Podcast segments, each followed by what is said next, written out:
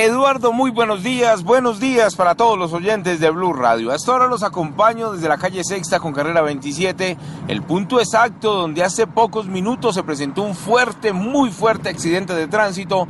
Un taxi se estrella contra un camión de la basura.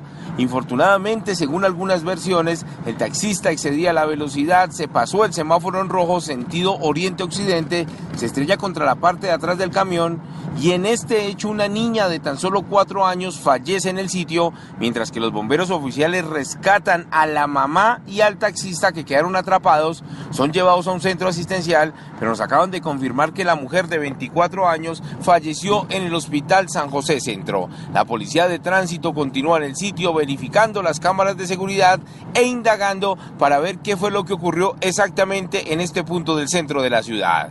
Hablemos de otro caso que ocurrió anoche en Bogotá, una situación bastante complicada para la Policía Nacional porque se presentó otro motín en el centro para menores infractores, pero esta vez CESPA en la carrera 30 con calle 12, donde decenas de menores se subieron a los tejados, llegaron hasta las bodegas del Alcosto que quedan cercanas a este sitio, de allí al parecer destruyeron los electrodomésticos que encontraron y fue necesaria hasta la presencia del SMAT del halcón de la policía para así retenerlos nuevamente casi dos horas después.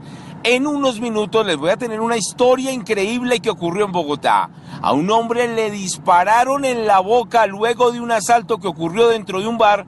Y en unos minutos les voy a contar qué pasó con esta persona, qué pasó con los delincuentes, qué dicen los afectados. Así que ya nos vemos con más información de todo lo que ocurrió en Bogotá mientras que ustedes dormían. Edward Porras, Blue Radio.